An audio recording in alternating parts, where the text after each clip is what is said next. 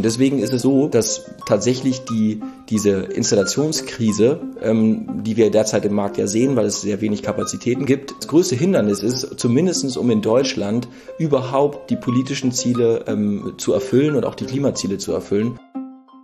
Durch den Umbau, ähm, den wir jetzt vor uns haben, also die Dekarbonisierung bis 2045 oder früher, wird dieser Markt so wichtig, dass die ganz, ganz großen Spieler reinkommen, dass viel Geld auch reinkommt und dann ist einfach die Frage, wer, welcher der Unternehmer glaubt, das alleine machen zu können. Für viele größere Betriebe wird sich irgendwann die Frage stellen, mit wem arbeite ich zusammen. Wir nennen das das Endspiel. Wir sagen, das Endspiel hat begonnen. Guten Tag und willkommen zum PV Magazine Podcast. Ich bin Michael Fuß, Chefredakteur von PV Magazine. Philipp Schröder ist weg, könnte der heutige Podcast heißen. Wenn es eine Liste der Stars in der deutschen Solarbranche gäbe, stünde er vermutlich da drauf. Philipp Schröder hat maßgeblich an der Entwicklung von Sonnen und der unter anderem der Flatrate mitgewirkt bis kurz vor der Übernahme durch Shell. Er war zu einer frühen Zeit am Aufbau von Tesla in Deutschland beteiligt und er hat vor drei Jahren das Fintech-Startup Cap Insight gegründet und jetzt verkauft. Wir wollen uns heute aber weniger über ihn, sondern vor allem über sein neues Vorhaben unterhalten, mit dem er in die Solarbranche zurückkehrt. 1,5 Grad heißt sein neues Unternehmen, Initiativpartner des Podcasts. Philipp Schröder sagt, dass er mit dem neuen Unternehmen 100 Millionen Euro an Geldern zur Verfügung haben wird. Damit will er dort aktiv werden, wo die Energiewende eine besonders große Herausforderung ist. Hallo Herr Schröder, schön Sie hier zu haben. Hallo Herr Fuß, es freut mich sehr, wieder da zu sein. ja, werden wir wahrscheinlich auch noch öfter voneinander hören. Aber jetzt mal, verstehen wir erstmal, was Sie vorhaben.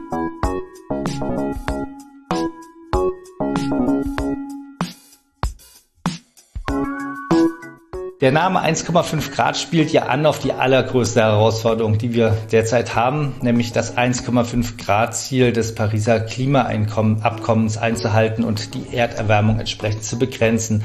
Aber was ist die große Herausforderung, die Sie konkret angehen wollen als Teil des 1,5 Grad Ziels? Ja, also ich glaube, dass das, äh, was in den ersten Jahren der Energiewende oder auch der Klimabewegung, äh, vor allem der wirtschaftlichen Klimabewegung, ähm, wo ich mich dazu zähle, der Fall war, war, dass man gesagt hat, okay, wir brauchen überhaupt erstmal Technologie, die funktioniert. Das heißt, im allerersten Schritt, ich würde sagen, in den letzten 10, 15, auch 20 Jahren ging es darum, überhaupt erstmal zu beweisen, dass es Technologie gibt, die gut und günstig ist und die in der Lage ist, eben uns zu dekarbonisieren. Das heißt, ähm, das war ein ganz großer Fokus von mir, von vielen Unternehmern, ähm, von Sonnen natürlich auch, von Tesla auch. Und jetzt ist es witzigerweise so, dass diese Technologie da ist, die ist auch günstig. Das Kapital ist auch da, das heißt, der Finanzmarkt hat verstanden, dass das günstig ist, aber wir haben halt ein ganz großes Problem und das haben wir ein bisschen ähm, vernachlässigt.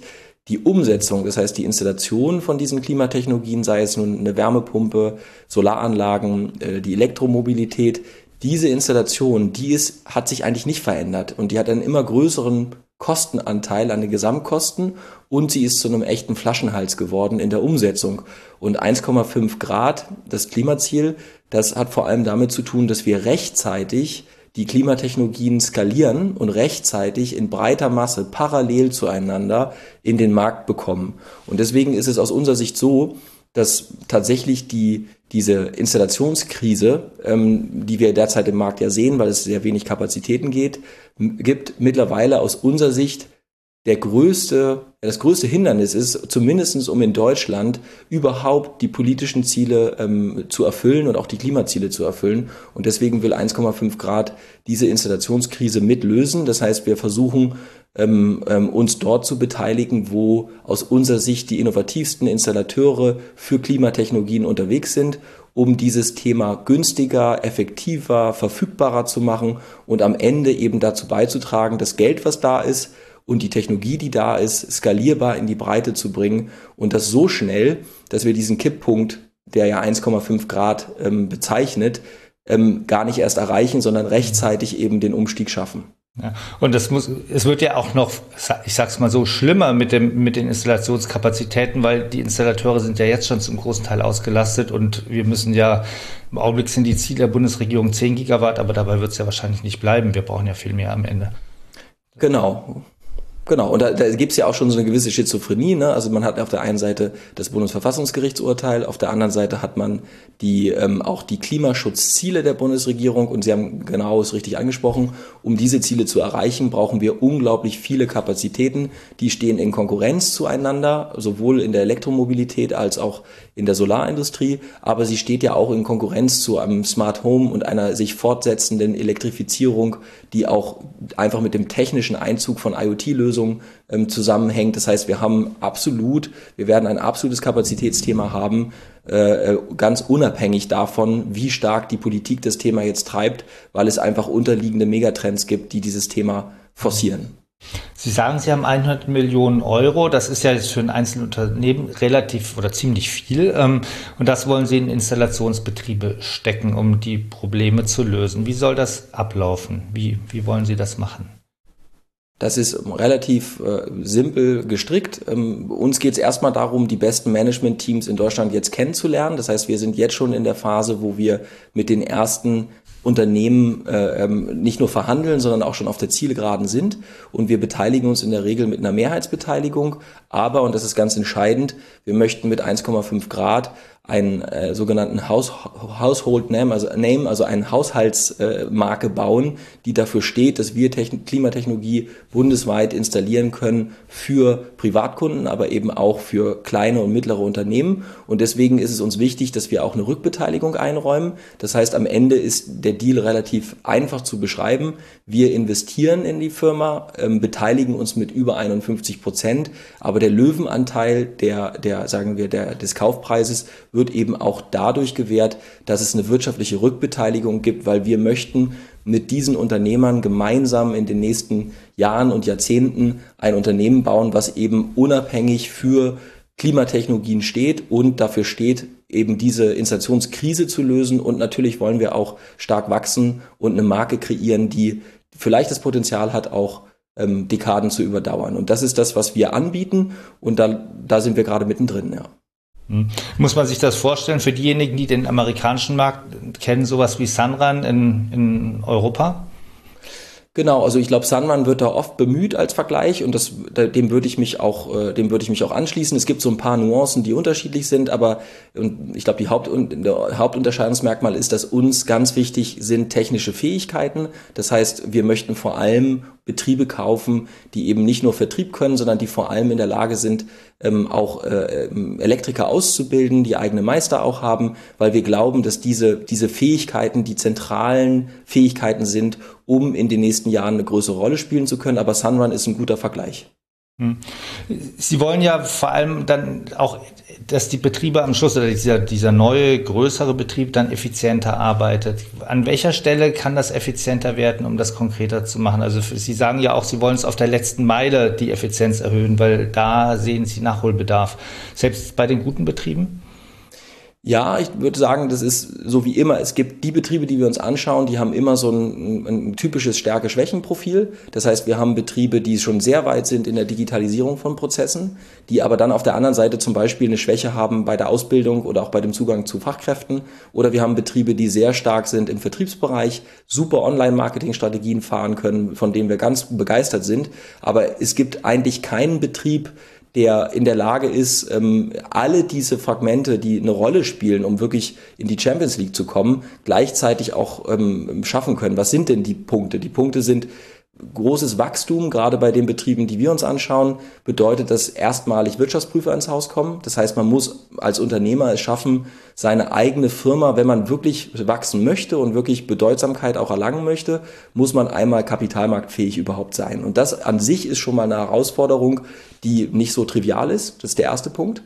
Der zweite Punkt ist, dass es dann natürlich darum geht, die Prozesse sinnvoll zu digitalisieren und auch zu integrieren in ERP-Systeme. Wer schon mal ERP-Systeme eingeführt hat, weiß, dass das gerade in einem operativen Betrieb, der jetzt so von fünf oder zehn Millionen Euro gerade hochkommt, unglaublich anstrengend ist, unglaublich auch defokussiert. Trotzdem muss es gemacht werden. Und dann geht es natürlich auch um Software. Es geht darum zu sagen, okay, wie kann ich, anstatt einen Ordner zu schicken, ähm, äh, wo am Ende nach der Übergabe der, der, des, der Photovoltaikanlage alle Dokumente drin sind, ich eben einen Digitalprozess habe, der mir Zeit und Geld spart. Und diesen Prozess muss ich natürlich entwerfen. Ich muss, den, ich muss die Möglichkeit haben, nicht nur bei Drittanbietern Software zu kaufen, sondern ich muss am besten in der Lage sein, auch selber ein bisschen zu programmieren, um eben diesen Prozess vom Auftrag über die Stückliste bis hin zur Umsetzung wirklich nachhaltig, effektiv zu digitalisieren, die Kosten runterzubringen und diese Skaleneffekte zu ziehen. Und wenn ich das noch auf diese eben genannten Anforderungen drauflege, dann wird es schon wirklich schwierig für viele Unternehmer und deswegen machen die das auch nicht, weil sie halt sagen, okay, ähm, ich muss mich darum kümmern, dass ich neue, neue Mitarbeiter bekomme, ich muss mich darum kümmern, dass der Einkauf und der Vertrieb läuft und wenn man wirklich jetzt im 21. Jahrhundert in diesem Turbo, den der Markt einlegt, ein großer Betrieb werden möchte, dann kommt man daran aber nicht vorbei. Und die Unternehmer, mit denen wir sprechen, die verstehen das und wir bringen halt in der Holding ein ganz starkes Team mit. Wir haben halt ähm, Experten, ähm, was Kapitalmarktstruktur angeht. Wir haben Experten in allen Ebenen, die mithelfen können und da auch ausgewiesen ähm, äh, sind in ihrer Exzellenz. Und das ist Teil unserer Strategie, weil es ist nitty-gritty. Ne? Also um jetzt Sunrun in Deutschland zu bauen, muss man an ganz viele Prozesse gleichzeitig ran. Und das ist unglaublich schwierig, wenn man das selbst als größeres, erfolgreiches Unternehmen ganz alleine versucht. Es gibt ja jetzt auch noch andere Unternehmen, auch wir haben jetzt auf den US-Markt geguckt, aber es gibt ja auch in Deutschland oder in Europa auch andere Unternehmen. Das heißt jetzt zum Beispiel mit Matthias Hammer von EKM oder Installion geht ja auch ein bisschen in diese Richtung. Wie unterscheiden sich diese verschiedenen Ansätze? Ja, ich würde sagen, da gibt's auch noch eine NPAL, ähm, äh, da gibt's auch noch äh, eine DZ4, da gibt's also ganz viele Unternehmen und am Ende tüfteln die ja, oder eine Solar ne, mit Z äh, aus Berlin, ähm, äh, die tüfteln ja alle an, dem, an genau dieser Herausforderung. Und ich glaube, das, was wirklich sich unterscheiden lässt, ist, anfangs haben viele Unternehmen versucht, gerade aus der Startup-Szene, ähm, dass sie entweder aus der Produktseite kamen, also wie Sonnen oder Senec, dass man versucht hat, okay, wir kommen über die Produktseite und versuchen eigentlich den Installateur für den Hersteller zu nutzen, um wiederkehrende Umsätze reinzubringen, um Prozesse zu digitalisieren. Man hat aber gemerkt, dass das schwierig ist, weil man einfach keinen Durchgriff hat. Und äh, tatsächlich der Installateur auch gerade die bessere Positionierung hat durch den Flaschenhals. Der zweite Angang, den man sieht, ist, dass man sehr stark vom Vertrieb kommt und der Digitalisierung. Ich meine, Enpal ist da ein super Beispiel. Was Enpal da geleistet hat, um den Vertrieb zu digitalisieren, ist einfach wirklich atemberaubend. Vielleicht ganz kurz, was haben die denn geleistet?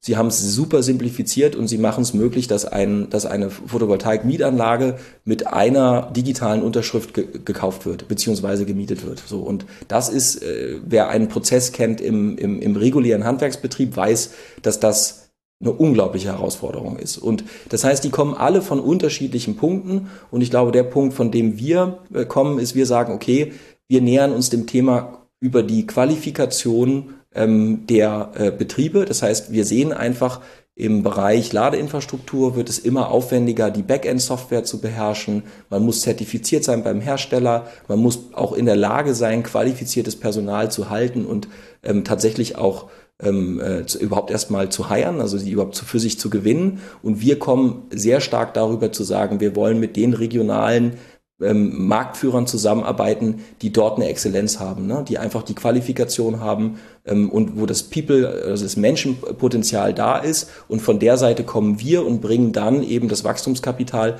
und die Digitalkompetenz nochmal mit. Und ich glaube, so kann man das unterscheiden. Und natürlich sind wir ein bisschen ähm, dann auch perspektivisch wahrscheinlich etwas schneller, weil wenn es uns gelingt, eben ähm, die unsere Ziele in der Akquisitionsstrategie umzusetzen, werden wir relativ zügig im Bereich von 150, 200 Millionen Euro Umsatz landen, während ein Startup, was jetzt irgendwie aus aus dem Greenfield kommt und aus zum Beispiel aus Berlin heraus versucht, das selbst nachzustellen, die werden sehr viel Geld und Zeit brauchen. Das haben wir bei Sonnen auch erlebt um das alles selbst zu bauen. Denn am Ende muss man auch in jeder Region Unternehmertypen finden, die das auch umsetzen, zum Beispiel für Enpal oder auch für, ähm, für Solar. Die haben, die haben ähnliche Herausforderungen. Insofern glauben wir, dass wir schneller sein können als viele dieser ähm, äh, äh Technologie-Startups und glauben auch, dass wir in der Region fester verankert sein werden und auch näher am Handwerk sein können.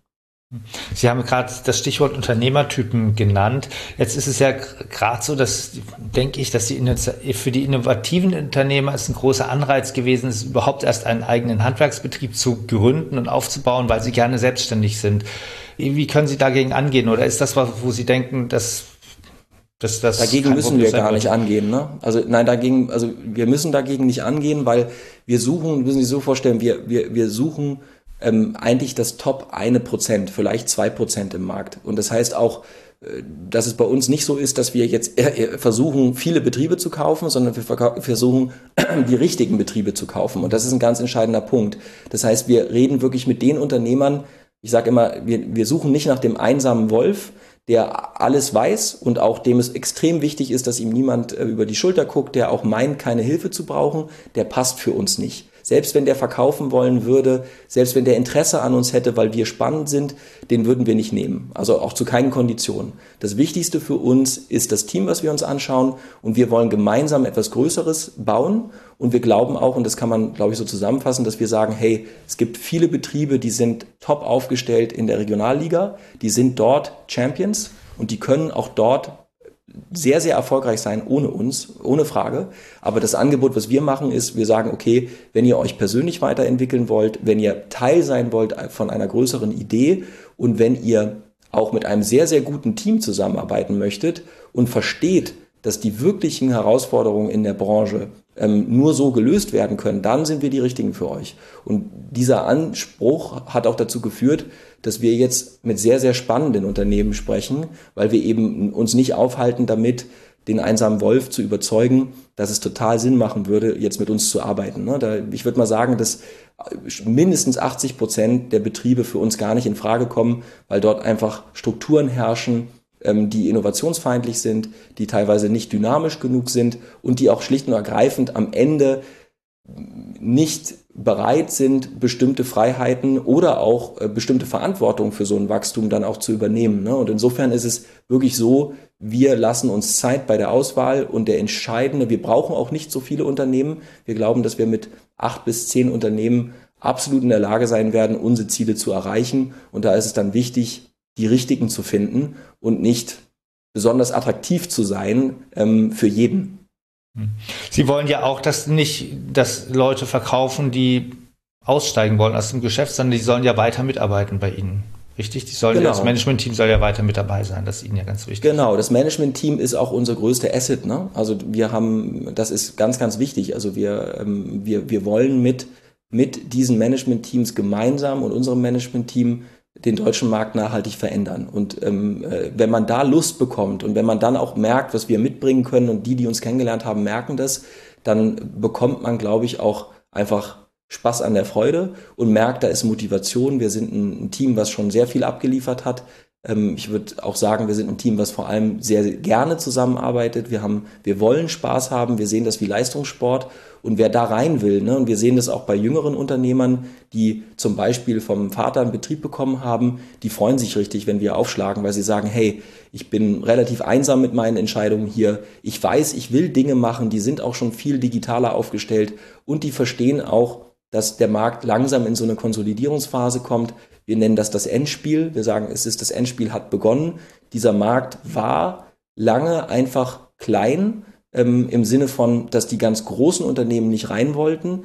Durch den Umbau ähm, den wir jetzt vor uns haben, also die Dekarbonisierung bis 2045 oder früher, wird dieser Markt so wichtig, dass die ganz, ganz großen Spieler reinkommen, dass viel Geld auch reinkommt und dann ist einfach die Frage, wer, welcher der Unternehmer glaubt, das alleine machen zu können und auch zu wollen. Das geht sicherlich auch noch ein paar Jahre, aber ich glaube, für viele größere Betriebe wird sich irgendwann die Frage stellen, mit wem arbeite ich zusammen? Gehe ich zu einem Hersteller, ähm, kooperiere mit dem immer enger?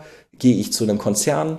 Ähm, nehme von dem Geld und nehme eine Beteiligung oder ein Stadtwerk, gehe ich zu irgendwelchen ähm, Kapital- oder Finanzmarktinvestoren oder komme ich eben zum Beispiel zu 1,5 Grad. Wir bauen ein Unternehmen für Unternehmer. Ja, es ist, äh, das ist, glaube ich, das Entscheidende. Wir sind glaubwürdig, unabhängig von Konzernen und möchten ganz klar und ganz schnell und agil in diesen Markt rein. Und ich glaube, wir können da so ein Befreiungselement mitbieten, was kein anderer am Markt bieten kann, wenn es darum geht, wenn die Entscheidung erstmal da ist oder auch der Gedanke da ist, dass in den nächsten Jahren eben diese Konsolidierung stattfinden wird und dass es dann gut ist, wenn man auch starke Partner auf Augenhöhe an der Seite hat, dann sind wir, glaube ich, da ziemlich attraktiv. Wir haben ja über, immer über den Flaschenhals Installation gesprochen, aber die Betriebe haben ja heute schon den Flaschenhals, auch die Innovativen, dass es ganz schwer ist, Mitarbeiter zu finden, um ihre Installationskapazitäten auszubauen. Können Sie an der Stelle oder warum können Sie an der Stelle das dazu beitragen, dass das besser geht, als wenn die Leute das alleine machen?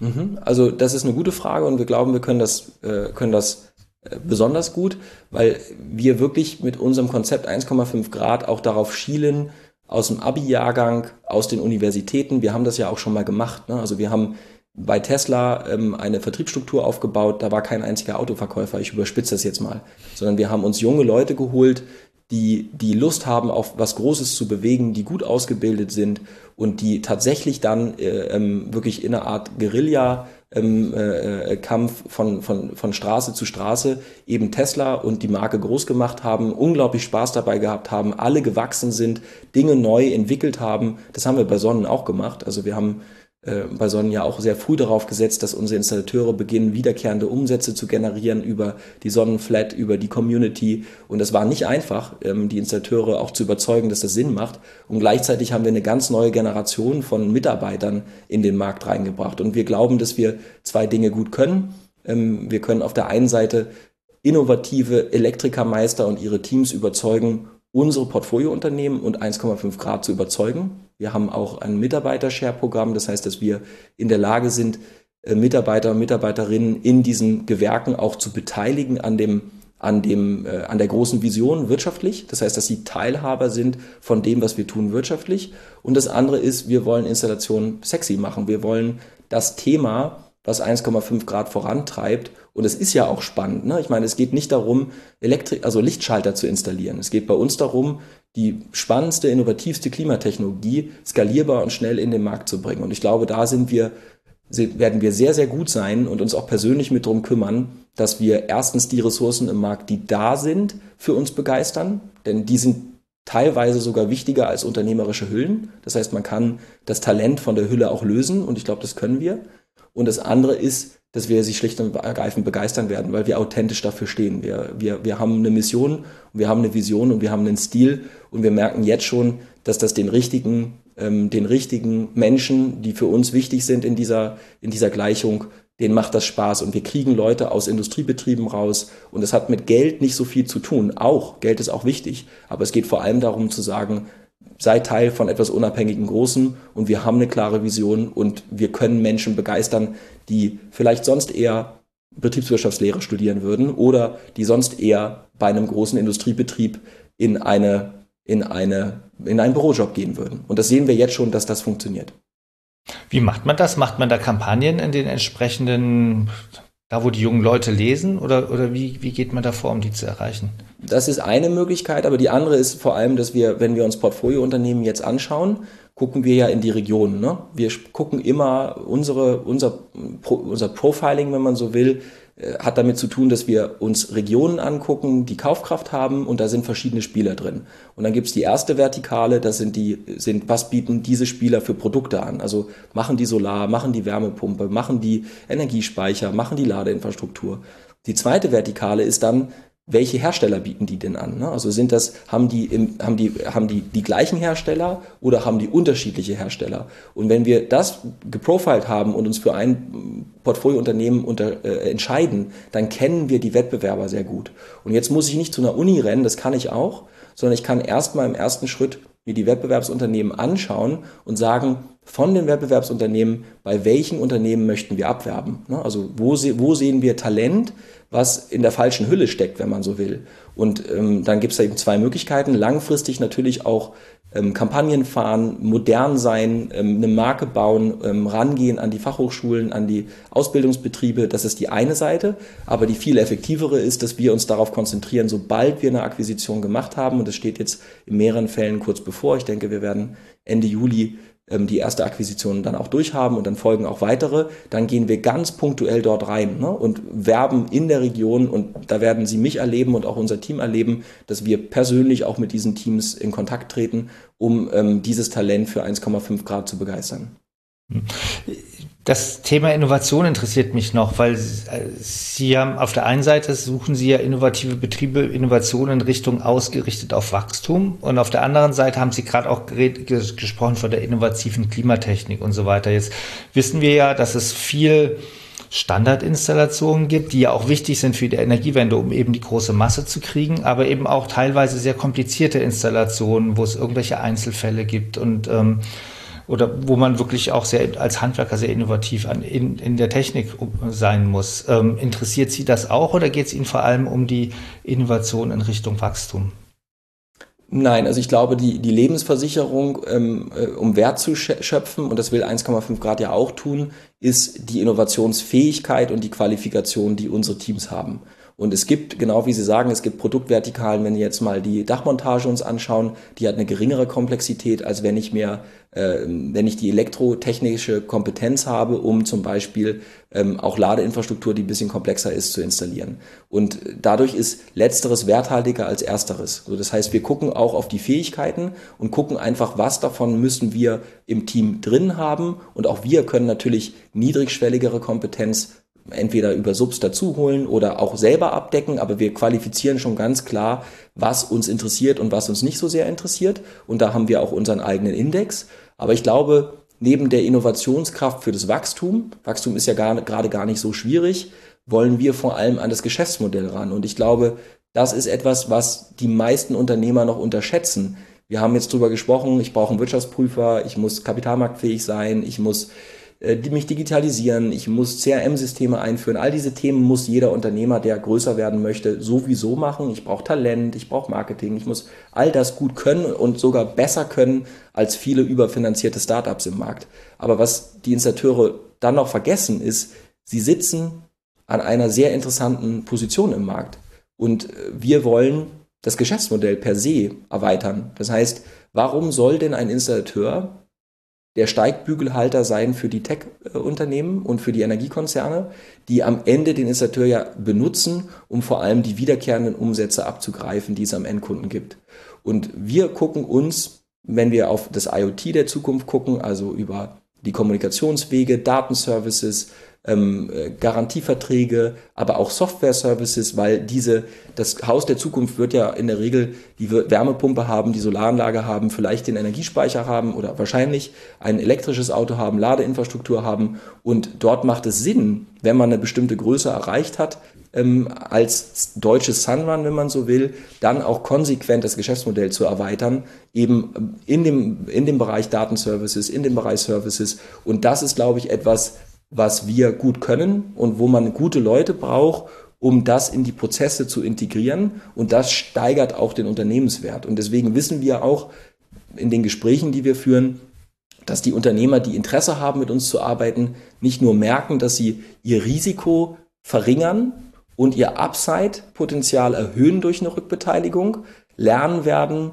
ähm, Spaß haben werden, sondern sie haben auch die Chance, einfach den Markt von den Kopf auf die Füße zu stellen, wie ich immer sage, und zu sagen, warum kann man nicht von der äh, starken Flaschenhalspositionierung der Installateure und der Elektrotechnik heraus die Wertschöpfungskette komplett neu ordnen. Und das ist das auch, was wir möchten. Und das ist auch unser Anspruch. Das heißt, wir möchten in der zweiten Phase nach den Akquisitionen vor allem daran gehen und das Geschäftsmodell per se stärken und glauben daran und merken auch, dass die Resonanz bei den Unternehmern, mit denen wir sprechen, da sehr, sehr gut ist, weil es natürlich der Plan ist, ähm, äh, um ja aus unserem Gewerk heraus, ich sage jetzt schon unseren, ähm, einen Player zu, zu schaffen, der eben in der Lage ist, an äh, auch Bewertungen anzuknüpfen, wie sie halt eine Solar Edge oder eine Enphase hat. Das sind Milliardenunternehmen und die haben nur deshalb Milliardenbewertungen mit sehr hohen ähm, äh, Multiples, also mit sehr hohen äh, ähm, Multiplikatoren ihres Umsatzes,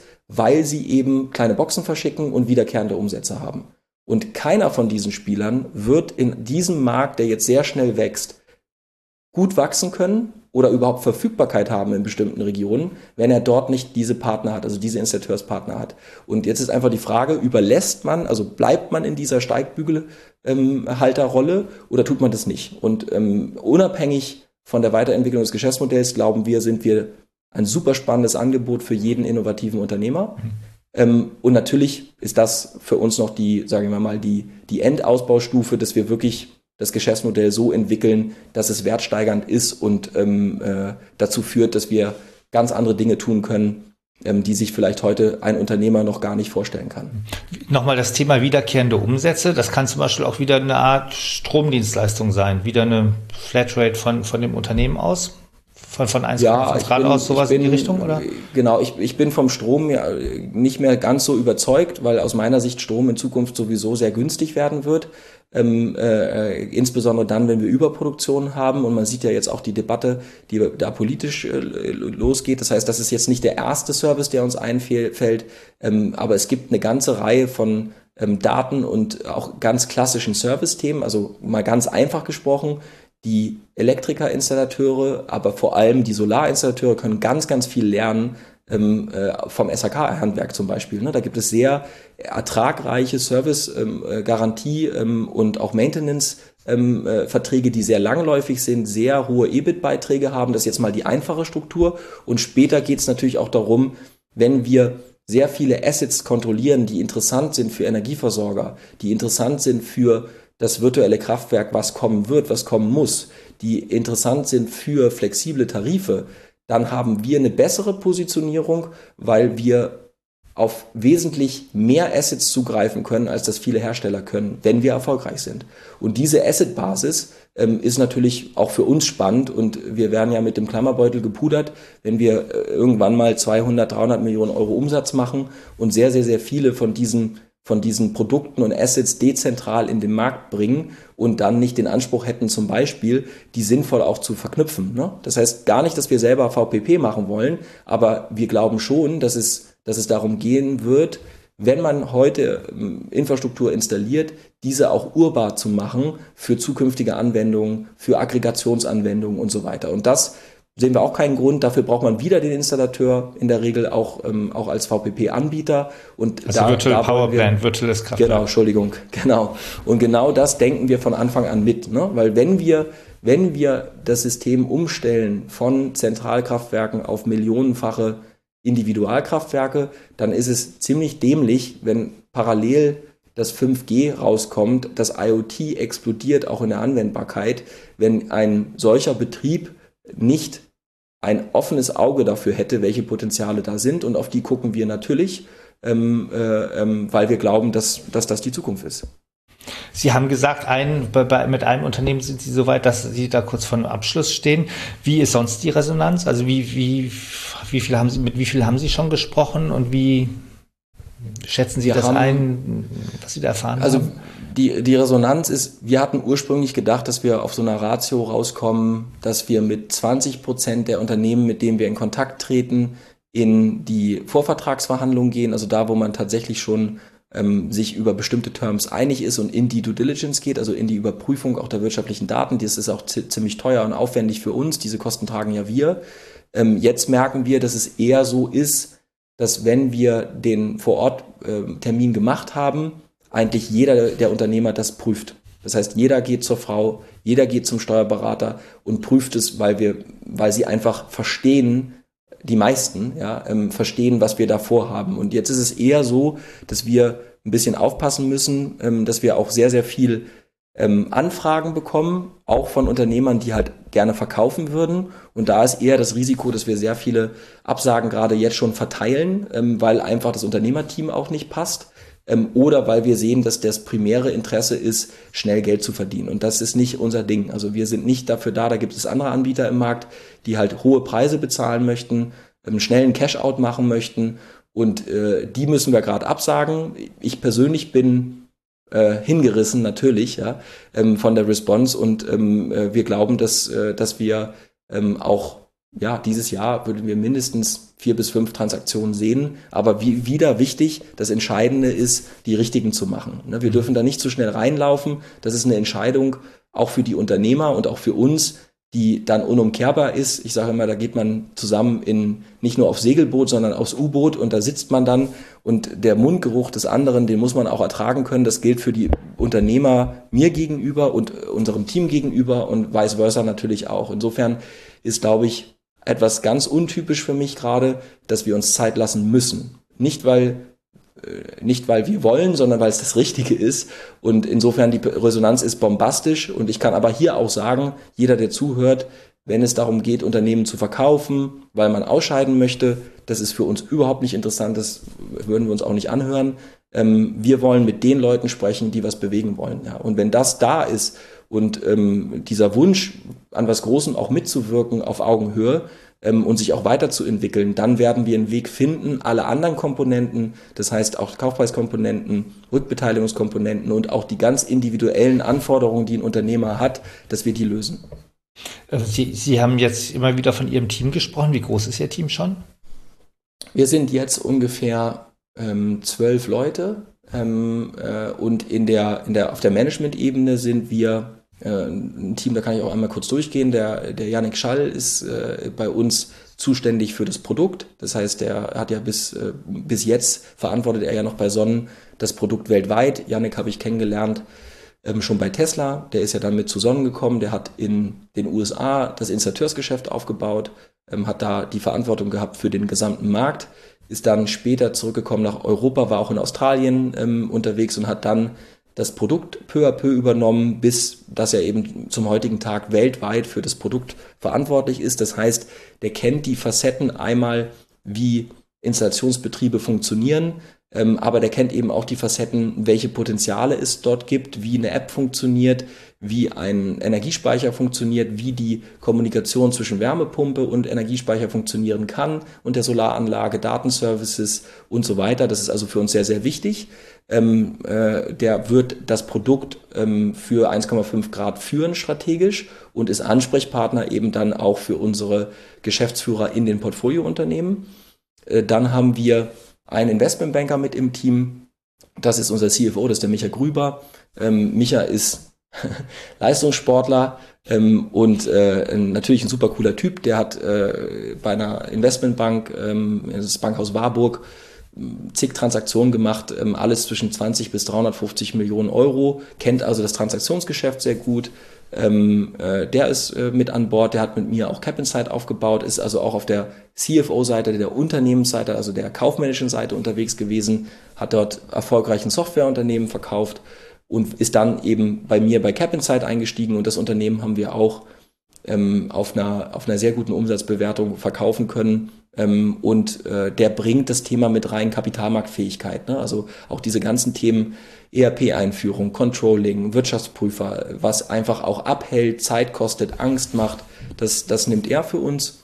Und äh, dann haben wir den Philipp Liesenfeld, der ist ähm, der kommt von der, äh, von der Juvi-Gruppe, hat mit Matthias Willenbacher da vom mehr oder weniger ersten Tag an viel gemacht, versteht also alles, was mit ähm, Pachtverträgen, Mietverträgen, ähm, äh, im Solarbereich zu tun hat, ähm, hat aber auch die Beteiligungsgesellschaft und die, die Finanzierungsplattform von Matthias Willenbacher mit aufgebaut, kennt also auch die ganzen Bond- äh, und Anleihestrukturen, die dort imitiert werden, um zum Beispiel eine NPAL äh, zu finanzieren oder auch eine Yes AG, die auch eben äh, im Solarbereich unterwegs sind. Und natürlich hat er, kennt er auch Klar Solar und hat einen guten Einblick in die ganze Unternehmerstruktur, Sono Motors und so weiter. Ähm, der sitzt in München und ist mit dabei.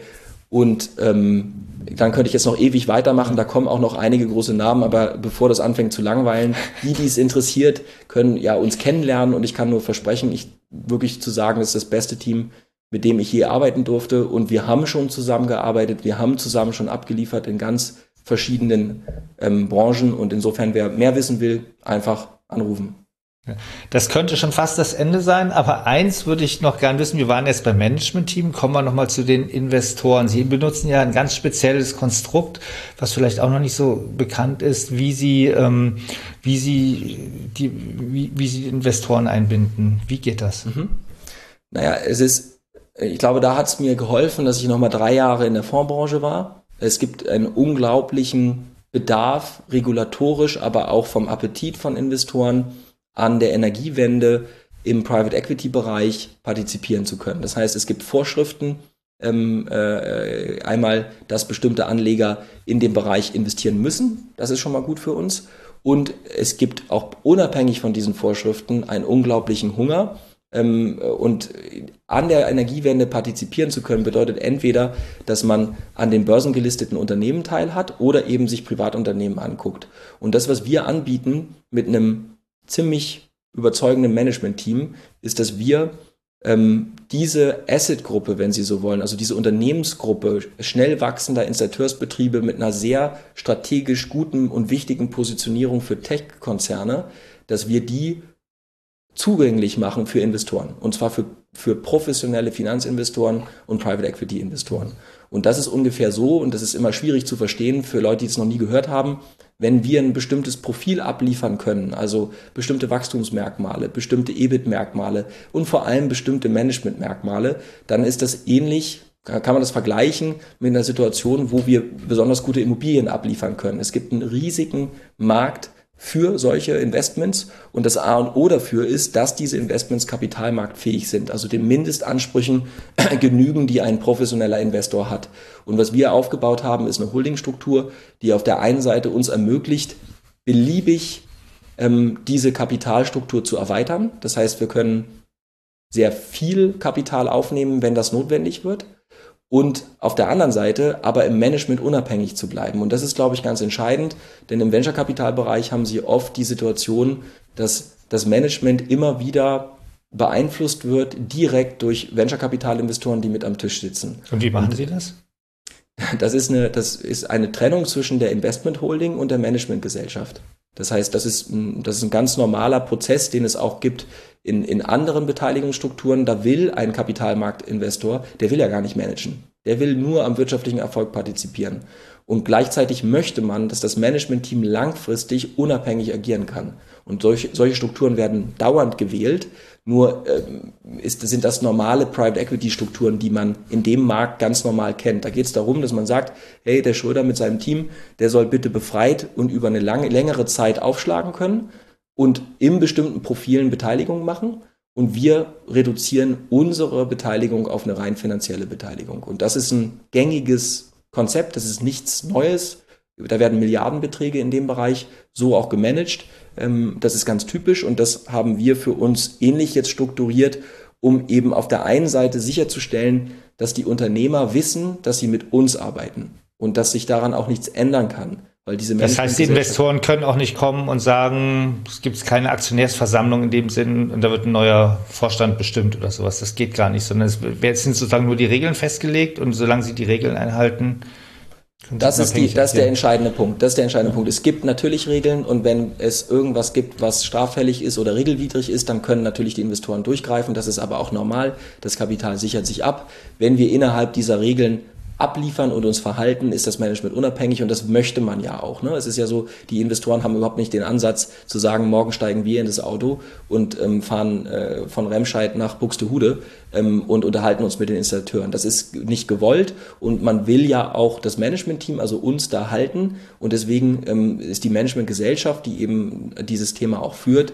Mehrheit, Mehrheitsbesitz von mir und von dem und im Alleinbesitz des Managementteams. Und das ist ein ganz wichtiger Punkt, ähm, den wir auch immer wieder kommunizieren. Das ist ein bisschen viel Aufwand, da muss man sich mal reindenken. Aber ich sage ohnehin, wer überlegt, sein Unternehmen zu veräußern, obwohl er an das Potenzial glaubt. Und nur die Menschen wollen wir ja haben. Wir wollen nicht die Leute haben, die verkaufen, weil sie keinen Bock mehr haben. Der muss ohnehin ganz genau überlegen, warum er das macht, mit wem er das macht und wie das auch über die mittel- und langfristige Zusammenarbeit strukturiert ist. Und da haben wir, glaube ich, Antworten, die auf den ersten Blick vielleicht ein bisschen komplexer sind, aber die auf den zweiten Blick aus unserer Sicht sehr überzeugend sind. Und wo soll die Reise hingehen? Also bei Cap Insight haben Sie ja nach drei Jahren ungefähr verkauft. Also ist ja auch so ein typisches Startup-Leben. Man baut was auf und dann kommt der große Investor. Bei Sonnen ist Shell irgendwann, hat Shell irgendwann das, äh, den Betrieb übernommen. Wie, wie wird bei Ihnen der Exit sein? Oder gibt es den gar nicht? Hm, dem, also, das ist eine gute Frage, ne? Also, ich würde sagen, ich würde so beantworten. Ich bin bei Sonnen damals ausgestiegen, weil mit einem großen Konzern eine andere Kultur Einzug gehalten hat und weil auch diese Agilität und das, was uns auch bei Sonnen sehr ausgemacht hat, dann natürlich in bestimmten Punkten enden muss. Und das ist auch okay und richtig so. Das war aber für mich ein Punkt, wo ich gesagt habe, ich, ich hätte mir mehr gewünscht. Ich hätte mir mehr Zeit unabhängig gewünscht für Sonnen. Ich ganz persönlich. Und ähm, da, ich habe im Nachhinein ein Wettbewerbsverbot dort unterzeichnet für 18 Monate. War für mich auch vollkommen klar, dass ich in dem Markt nichts mache ähm, in dieser Zeit. Und auch aus diesem Wettbewerbsverbot heraus kam die Überlegung zur Cap Inside. Also ich wusste, ich habe 18 Monate Zeit, ähm, mal was anderes, ganz anderes zu machen. Und da hätte man auch segeln gehen können. Aber für mich ist das dann Cap Inside geworden. Es hat sich verselbstständigt. Und wir haben ja auch 22 Monate nach meinem ähm, Einstieg bei Cap Inside veräußert. Das heißt, wir haben das recht bündig gehalten, den, das Wettbewerbsverbot und auch meinen Ausstieg. Und ähm, ich kann da ja auch ehrlich sein jetzt. Ähm, äh, ich habe ja auch auf, äh, ich habe ja auch schon mir das Thema Installateurszukäufe für Sonnen sehr genau angeguckt und habe wirklich jede Art von Installateuren und Unternehmern dort kennengelernt, von der Schweiz bis Sydney, von Utah in, bis Kalifornien.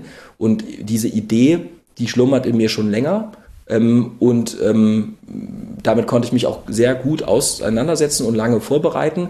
Und deswegen ist Cap Insight war für mich, äh, war für mich ein, eine Situation, in die wäre ich wahrscheinlich nie reingekommen ohne das Wettbewerbsverbot. Es war toll, es hat mich auch nochmal reifer gemacht und hat mir ein besseres Verständnis für den Kapitalmarkt gegeben, von dem wir und unsere Unternehmen heute auch ganz anders profitieren können.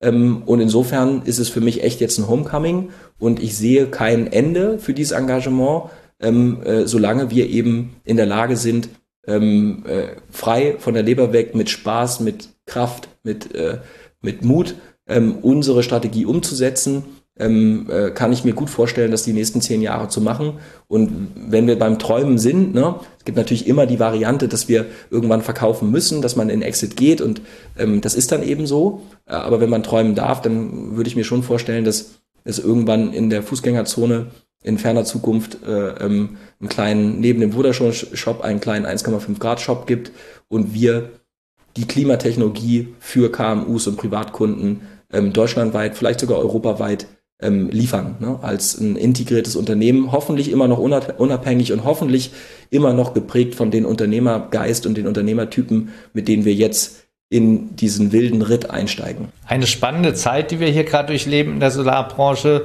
sah ja auch schon mal anders aus vor zehn Jahren. Jetzt sieht es eigentlich so aus, als kann uns hauptsächlich der Mangel noch bremsen, der Mangel an Installationskapazitäten. Aber da sind wir gespannt, was Sie und Ihr Unternehmen in Zukunft noch alles machen werden.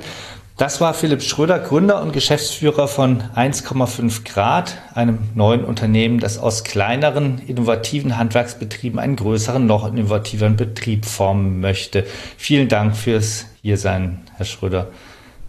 Vielen Dank, Herr Fuß. Die Freude war ganz meinerseits. Sie können uns hören auf Soundcloud, iTunes und Spotify. Und wenn Sie Anmerkungen zu unseren Podcasts haben oder Fragen, dann nutzen Sie die Bewertungsfenster bei uns oder auf der Webseite oder bei Soundcloud und iTunes oder schicken Sie uns einfach eine E-Mail an podcast.pv-magazine.com. Wenn Ihnen unsere Sendungen gefallen, liken Sie uns oder folgen Sie uns, dann werden wir auch von anderen leichter gefunden. Und falls Sie unseren täglichen PV Magazine Newsletter noch nicht abonniert haben, sich aber für News und Hintergründe aus der Solar- und Speicherbranche interessieren, auf www.pv-magazine.de ist das kostenlos möglich. Dort informieren wir Sie auch über die Podcasts und Webinare und unsere vierteljährlichen Magazine. Die können Sie dort ermäßigt abonnieren, wenn Sie Podcast-Hörerinnen oder Hörer sind, wenn Sie nämlich den Rabattcode Podcast 10 eingeben beim Kaufen. Vielen Dank fürs Zuhören und bis zum nächsten Mal.